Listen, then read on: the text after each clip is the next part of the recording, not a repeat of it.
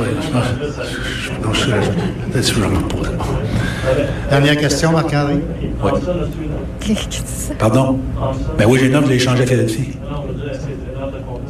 Euh, non. Je voulais juste qu'on entende un petit peu de Marc? Bergevin avant de parler du Canadien. Moi, je, je ne manque jamais Euh, l'occasion bada, bada, bada. d'entendre Marc Bergevin s'exprimer ou euh, Claude Julien qui parle d'un bon maths.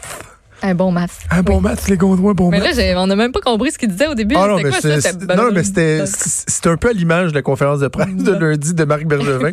toujours un peu euh, décousu, on, se- on se demande toujours un peu où il s'en va, mais on a quelqu'un qui va nous éclairer. Déchiffré, le déchiffreur. Le valideur, Mathieu Boulay, notre collègue qui est au bout du fil. Salut Mathieu. Bon matin. On dirait que je me tannerai jamais hein, dire le Moi, je me tanne valideur. déjà. Non, non, J'aimerais je ça qu'on y trouve un autre nom. Le déchiffreur, l'analyste, l'analyseur. L'analyseur. le catalyseur. Analyseur, OK. OK, on peut. euh, gros On brainstorm va, on va le matin. confiner, puis euh, on vous revient avec On ça. s'en Oui, on va vous revenir. Hey Mathieu, donc lundi, c'était la date limite des transactions. On avait mis la table avec toi vendredi dernier. Euh, Qu'est-ce qu'on retient du point de presse de Marc Bergevin si tu as réussi à comprendre quelque chose dans son point de presse? Ben, moi, j'ai compris une chose, c'est que Marc Bergevin s'est contredit.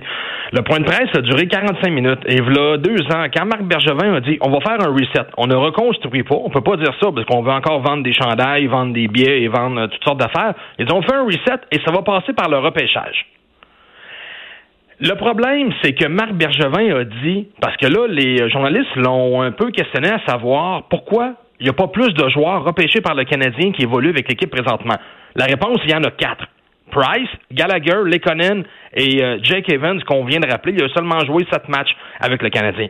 Et là, Bergevin a dit, c'est un peu une loterie, hein. Il a même employé le mot gambling. Il dit, on guesse, et des fois ça fonctionne, des fois ça fonctionne pas. Le problème, c'est que il y a deux ans, tu dis que la reconstruction, du moins, le reset du Canadien passe par le repêchage, et deux ans plus tard, lors d'un point de presse, tu dis, ben, c'est du gambling. Que ça passe par le, ça passe par, euh, par là ou ça passe pas par là? Faudrait que le Canadien sache parce que en deux ans, tu te contredis. là. C'est parce que il, me semble ça fait des années qu'on nous dit ça, là, le repêchage, le repêchage. On, euh, on refuse euh, d'échanger des jeunes joueurs pour aller chercher des joueurs plus établis. C'est bien beau signer un gars presque à retraite comme Ilya Kovalchuk puis avoir du fun pendant une couple de semaines. Euh, bon, Tatar, ça, ça a été un bon échange, mais de façon générale, le Canadien de Montréal peut pas dire qu'il se base pas sur euh, le repêchage depuis plusieurs années. Et doit, il me semble, ça s'impose de faire le constat que euh, les résultats sont pas nécessairement probants jusqu'à maintenant. Ben, je l'ai fait le, le constat pour eux. Au pire, on envoie le- l'extrait aux Canadiens. Les choix de première ronde de 2009 à 2015, je sais qu'on avait analysé le, Canadien dans son ensemble dans les dernières semaines, mais là, on se répétera pas ce matin. Les joueurs qui, en principe, devraient former le noyau actuel du Canadien. J'écoute Bergevin, lui nous dit, ça passe par le repêchage. Parfait. Les joueurs qui ont été sélectionnés en première ronde ces dernières années. Je prends pas l'an passé et euh, v'là deux ans, on leur laisse une chance, on va être honnête dans notre démarche. Nikita Sherbak, qui lui présentement joue dans la KHL, un choix de première ronde du Canadien. Michael McCarron, que le Canadien a échangé, encore dans la Ligue américaine à 25 ans, il jouera jamais de façon régulière dans la Ligue nationale. Alex Galchenyuk, qui lui a 26 ans, déjà échangé quatre fois dans sa carrière. Nathan Beaulieu, 27 ans, déjà échangé trois fois. Louis Leblanc a jamais disputé un match dans Ben oui. la Ligue nationale. Et le dernier, Jared Tinordi, a seulement joué 74 games à 28 ans. Ce sont tous des choix de première ronde entre 2009 et 2015. Si on n'en finit plus de reconstruire avec le Canadien présentement, ou le fameux reset qui finalement n'en est pas un vraiment, regardez les joueurs que je viens de vous euh, nommer, ça devrait être le noyau du Canadien. Ben, OK, je te pose une question, Mathieu, parce qu'on peut euh, casser du sucre sur le dos de Trevor Timmins, le, le recruteur en chef des Canadiens de Montréal, sur Marc Bergevin, qui ultimement, bon, fait ces choix-là. Mais est-ce qu'on doit pas un peu se questionner aussi sur l'encadrement des jeunes, sur la façon dont on, on les encadre, on les forme pour aller arriver à la Ligue nationale? Parce que dans les joueurs que tu viens de me nommer là, Il y en a que, de façon assez évidente, on s'est rendu compte que la Ligue nationale, ce serait pas pour eux. Là. McCarron, euh, Louis Leblanc, mais des gars comme Nathan Beaulieu puis Alex Galchenyuk, c'était des gars qui avaient un talent tabarouette. T'sais, on n'était pas tout seul à trouver que ces joueurs étaient talentueux là. Étaient, ces joueurs-là étaient talentueux. Il y a d'autres clubs aussi qui voulaient les avoir. Puis finalement, ben souvent on se rend compte qu'il y a eu des problèmes d'attitude dans le développement. Est-ce qu'on doit pas aussi se tourner un peu vers ça, dire est-ce que le Canadien de Montréal est capable de bien encadrer ses joueurs? Et ça depuis plusieurs années. on l'a vu avec les, euh, les, euh, les, frères Costitine, ou il me semble que c'est pas la première fois qu'on protège pas bien nos joueurs. Carey Price a eu des problèmes à son arrivée à Montréal. Carey Price se tenait avec, on l'oublie cette période-là, là, mais Carey Price se tenait constamment avec les frères Costitine, le parti soir après soir, puis à un moment donné, euh, Carey Price s'est replacé, parce que c'est sûr que Carey Price est encadré par les meilleurs agents de la Ligue. C'est vraiment eux qui ont fait le, boulot dans, dans ce dossier-là. Mais tu as raison, parce qu'en bout de ligne, quand un arbre pousse croche, c'est dur de le redresser. Il y a certaines équipes qui ont pris des chances avec Galchenyuk et Beaulieu, mais ça passe par là, ça passe par la Ligue américaine. Et présentement, ce que j'aime du Canadien, parce que tout n'est pas négatif, on fait toutes sortes de rappels bizarres là, du club école de la Ligue américaine. On a rappelé dans les euh, dernières semaines Carl Arsner à la défense, qui lui n'avait pas joué depuis deux ans. On a rappelé Dale Louise, qui sa carrière est terminée. Ben On a rappelé Christian Follen, que personne connaît, à 29 ans. Pendant ce temps-là, les amateurs, on les voit euh, beaucoup réagir sur les médias sociaux. Là. Euh, Ryan Paling est encore dans la Ligue américaine, un jeune espoir du Canadien. Kyle Fleury en défense, encore dans la Ligue américaine. Josh Brook, encore dans la Ligue américaine et le plus connu, assurément, euh, Keke.